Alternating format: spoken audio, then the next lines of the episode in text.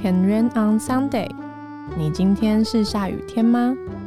如果遇见雨天，欢迎来躲躲雨。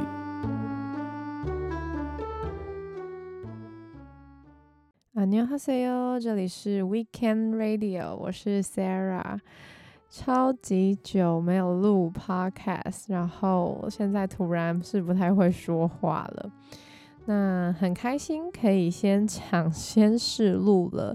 之前有在线动跟大家公布的，就是我在工作的地方所新设立的录音室。其实这过程真的是蛮神奇跟奇妙的，因为从我一开始只是纯粹开玩笑，想说希望可以有这个录音室，到一切都很来的很快速跟突然，就是。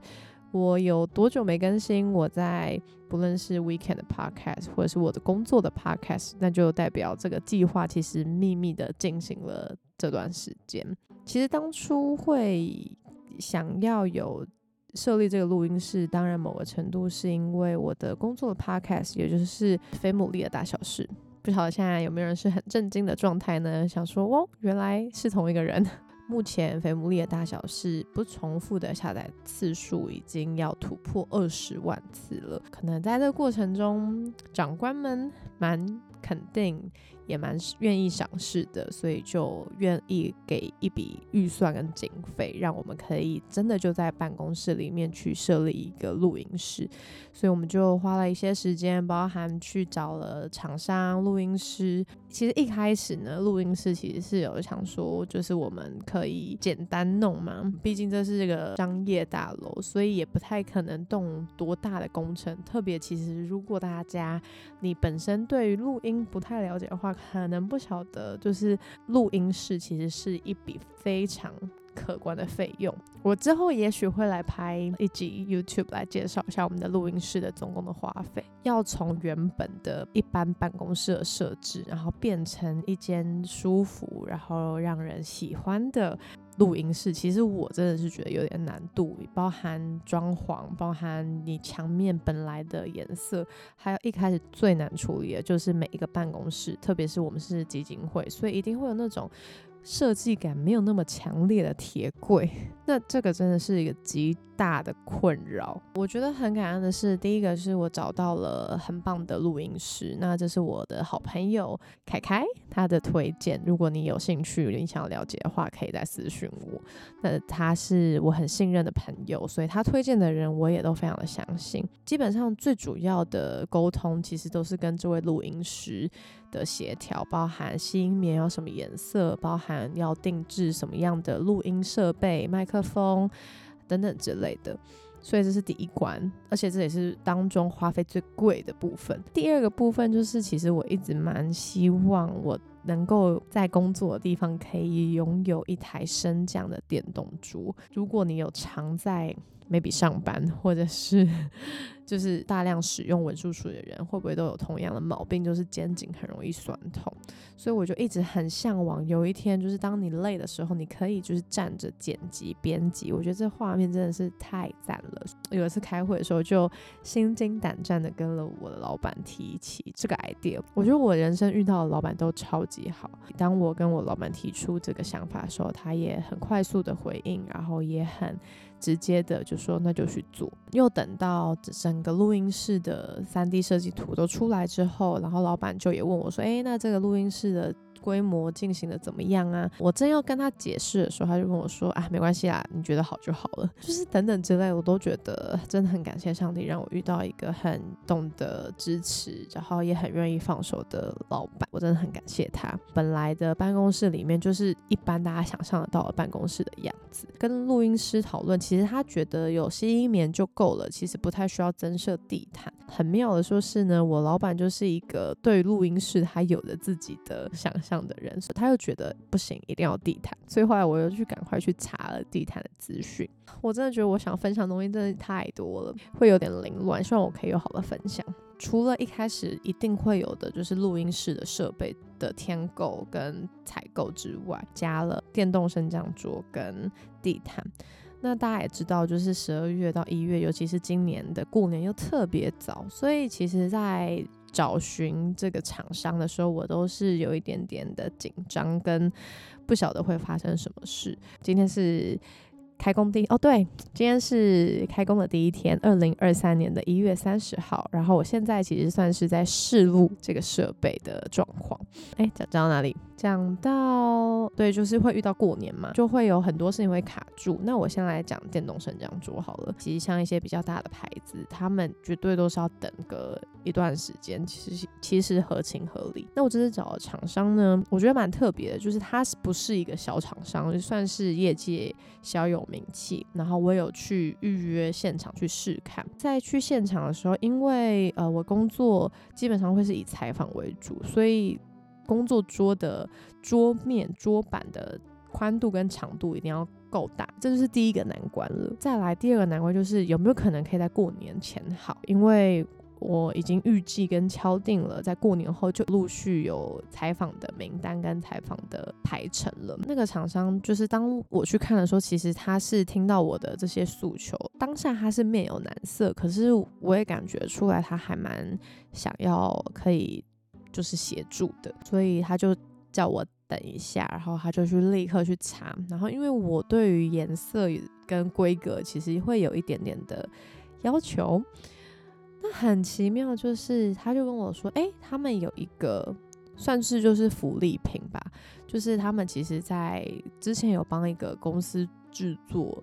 的过程中，其实这一块桌板的表皮其实都好的，可是它的桌底下其实是有一些些的破皮，这样反正就有说明了现在这个桌板的一些状况。但我们就是看了跟讨论了之后，就觉得其实他的这些问题对我们来讲其实不构成任何的困扰，因为它又是在北部，所以其实正面完全看不出来，而且就那么刚好，就是完全是我想要的深色的咖啡色，然后桌椅也是我想要的黑色。他就跟我说：“哎，那如果我当下决定下一个礼拜，就是过年前一个礼拜就可以。”送到，然后安装好。反而电动桌是比录音室本身其他的设定还要更最早完成的，这是第一个我觉得很奇妙的事情。那第二个再来就是地毯，我后来才知道，原来地毯这么难找，我真的一度真的快被这个地毯给搞疯。因为我原本想说，好，那不然就退而求其次，我们就买那种比较大型的那种地毯。可是因为近几年来实在是太流行那种短毛的地毯，我也不太想每次来宾来都要请他们脱鞋，我觉得可能对方也不是特别的自在，我可能也会饱受一些味道的，对，大家可以自己 想象，所以就就是一直还蛮碰壁的。然后那一天不晓得是 真的也不晓得发生什么事，我就是去上了虾皮。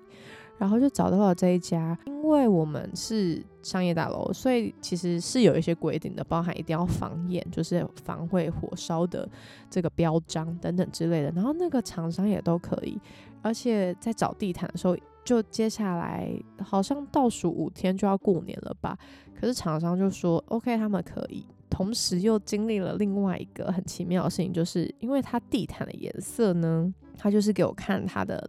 样本，我们是用 Line 沟通，然后他给我的样本就是每一个颜色的就只有一小咪咪这样，然后我想说这是很难决定，而且每一台电脑、手机其实肯定都会有色差，然后我又很怕那种选错颜色就是贵州怀料料，诶，是这样讲吗？贵州排料料，贵州怀料料，反正就是怕会很失败。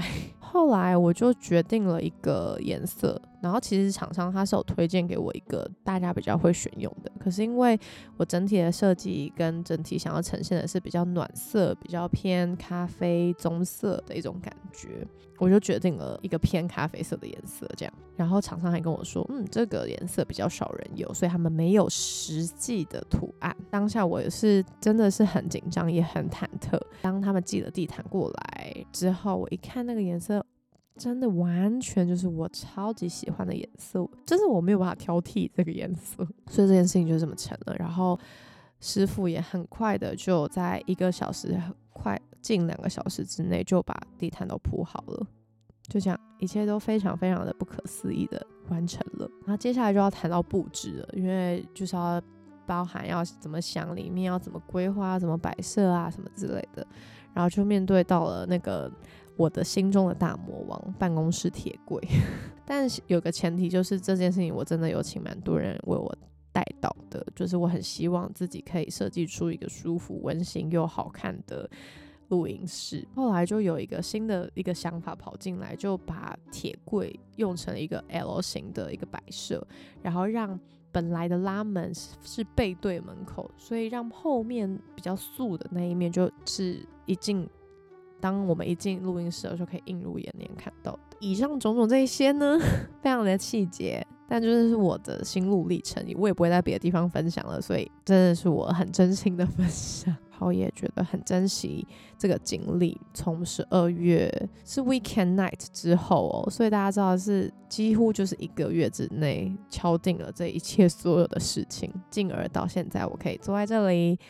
用这个录音设备，然后在接下来也预备，不论是在非牟利的大小事，或者是在 weekend 当中，可以有更多在 podcast 上面陪伴大家的故事分享。我觉得这个经历，我相信不仅是带给我自己一些信心，我也很想要鼓励，就是在收听的大家。很多时候就是在面对这种要选择啦，然后要判断啦。然后有很多的不确定，然后有很多的挑战，这样子一个月过来，当我再回头看的时候，我真的不晓得我怎么度过的。但是我确定的事情就是，在这个过程中，我真的有请非常多人为这件事情祷告。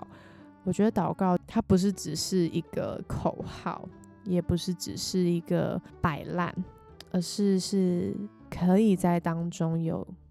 很深刻信心的经历，我很盼望自己的这一个很有趣、很特别的经历，也希望在收听的你也可以有相同的经历。第二件事情是想跟大家分享，就是我昨天的贴文其实是有写到，就是我。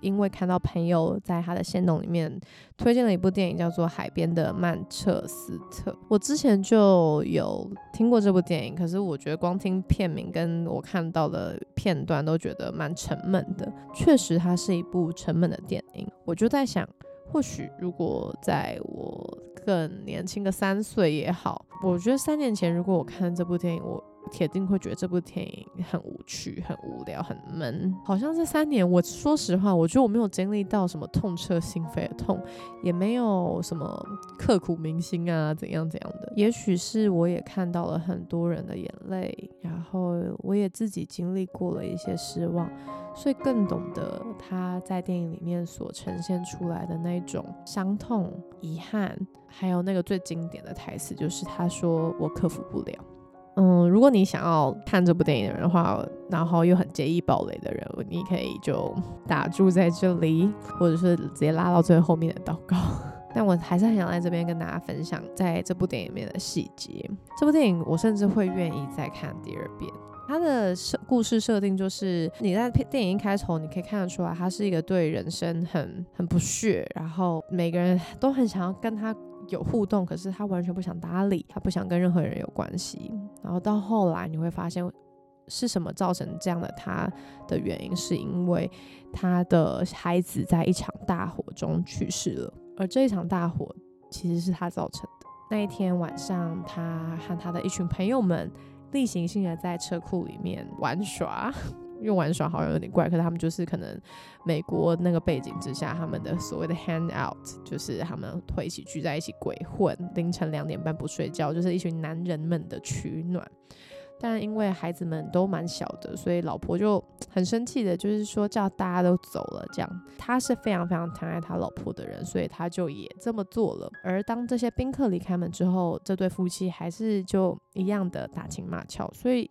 可以很明显看出来，他们的感情并没有因为他的太太下了逐客令而有任何的改变。男主角就是又回到了车库里面，想要有一点自己独处的时间。同时，他就是很冷，所以他就在他的地下室里面就开启了火炉。然后又过了一阵子，他就发现，哎，他的酒没有了，所以他就想要去买酒。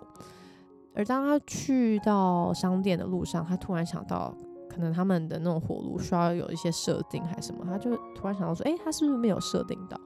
所以他就往回家走，就发现整栋房子就已经烧起来了。然后他的太太就在空地撕心裂肺的一直在呼喊着他们的两个孩子，然后两个孩子就死在那场大火当中。而后续当男主角他到警察局做笔录的时候，警察就询问了他一些细节之后，就说：“那你可以走了，因为你这个不是蓄意的，你这就是不小心的什么之类的。”所以男主角当下是有一点 shock，他觉得嗯。为什么？所以当他离开了不到三十秒吧，他就看到警察在他身边走来走去的时候，他就想要从警察的裤子那上面抢他们的手枪，然后想要自我了断，然后当然就被警察阻止。然后时间就继续往前进。电影的一开始其实是在讲说，所以其实他经历了这些，所以他很颓废，然后他还是就是过着 maybe 像打零工的生活。但有一天，他就是照常这样的。行程的时候，他就接到了一通电话，就是他的哥哥去世了。那他的哥哥其实是在这他的生命历程当中非常非常支持他的人。那他的太太其实是一个酒鬼，然后他们有很大很大的问题，所以他太太其实后来也没有在他的身边。但是他的儿子是他亲自就是自己抚养的这样。所以其实后续的故事的着重点就是在于，哎，那哥哥。的儿子留着，那怎么办？然后电影就演了很多他们的互动，很多的争执，很多的彼此了解，然后还有看到男主角怎么样试图成为一个可以照顾这个孩子的监护人。当然有很多不容易，还有很多的调整，还有很多的不满，他也很多的努力跟尝试。然后我觉得那个最经典的台词就是在于。我们都希望男主角不要放弃这个孩子，都希望他可以成为他的监护人，而他的侄子也是这样的希望。但在电影快要最后的时候。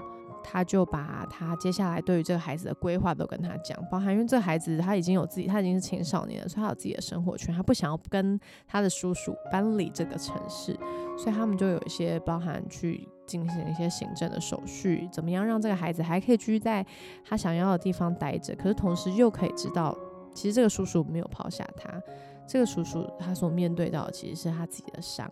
他不确定自己还有没有办法去照顾一个生命，甚至没有办法去承受自己的哥哥离世了。同时，其实他又当他又在面对他的前妻的时候，他就发现他前妻其实已经有了新的关系，甚至还怀孕了。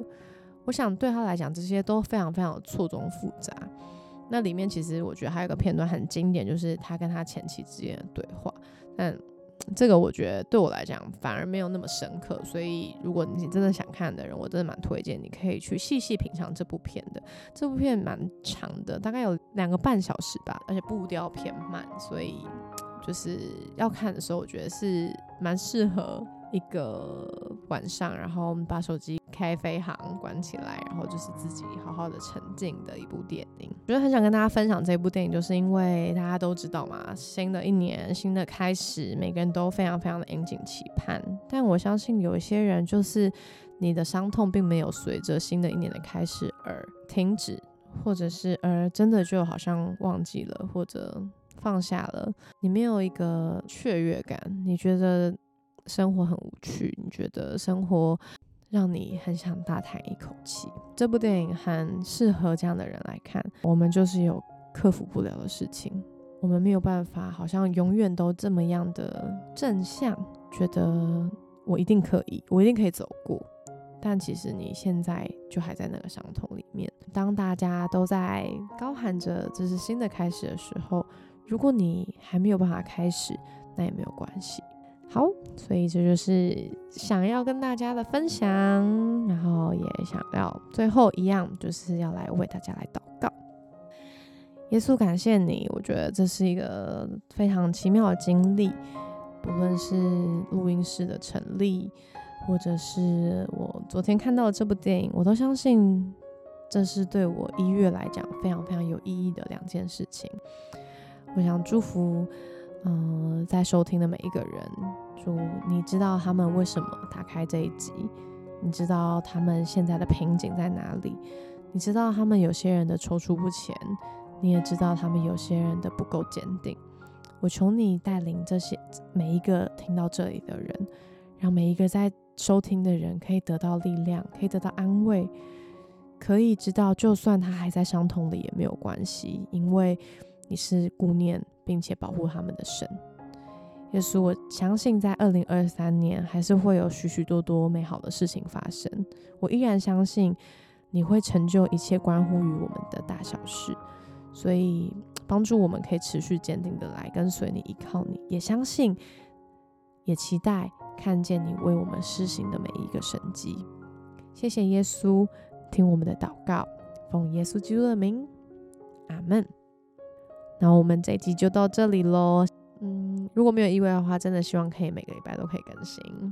我们就下一集再见，记得下雨了也没关系。